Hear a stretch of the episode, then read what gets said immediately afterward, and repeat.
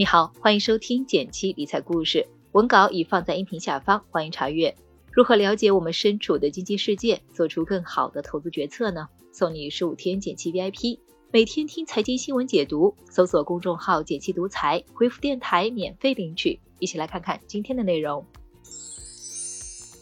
上海终于解封了。晚上的时候，我坐在家中，听到此起彼伏的烟花声，零星还有解封了的呐喊，心情还是挺复杂的。你一定也想过这个问题：疫情得到控制后的经济生活可能会有怎样的变化？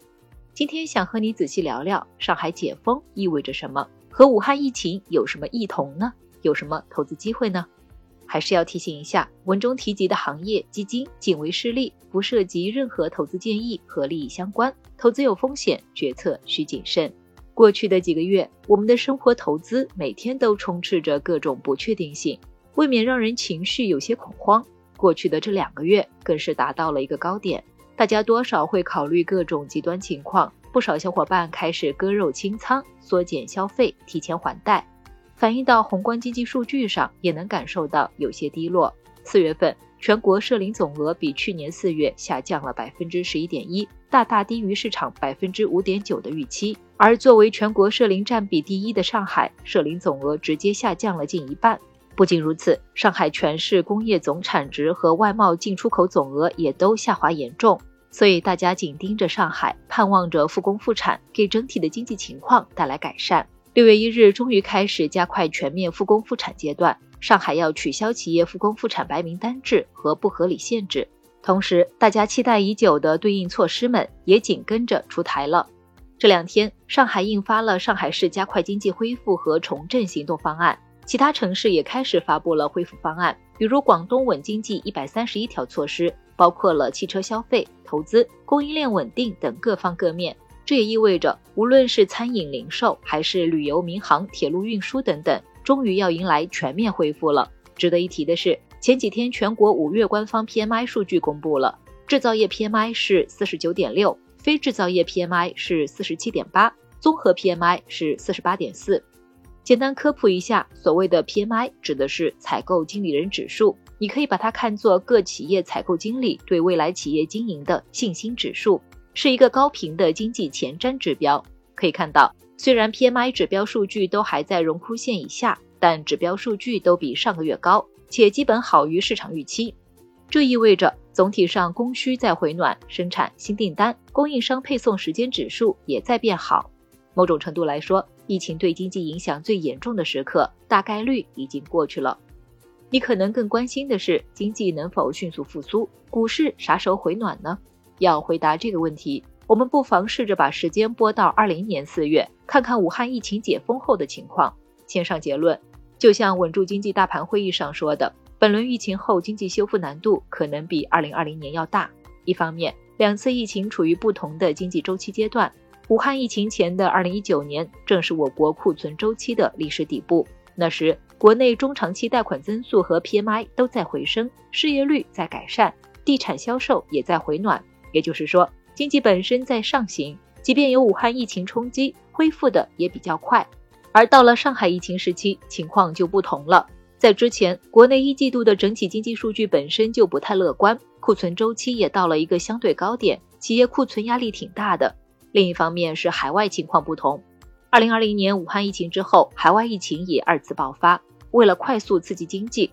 美国等主要经济体央行不得不大放水。这就给国内市场带来了许多源头活水，从美股也传递到了国内市场，美国消费也快速回到疫情之前。然而，经历了两年疫情，到了这次上海疫情的时候，欧美等国多在拧紧水龙头，比如美联储三五月的两次议息会议宣布的加息和缩表，是二零年以来美国最大力度的货币紧缩。所以，想要彻底扭转上海疫情前的整体经济压力，还需要一定的时间。但是中短期看，上海解封后大概率会逐步修复疫情带来的这部分影响。那么如何做投资配置呢？首先想跟你分享一个指标——平均股价，它指的是由五千多只股票股价的算术平均值算得的一个数值，比较能真实反映这个市场的情况。我们可以在一些股票交易软件上搜索“平均股价”关键词查询到。目前来看，平均股价已经跌去了一半涨幅，具备了一定的修复空间。这时候就需要一些催化剂来推动，也就是需要一些确定性强的东西来稳住大家的情绪。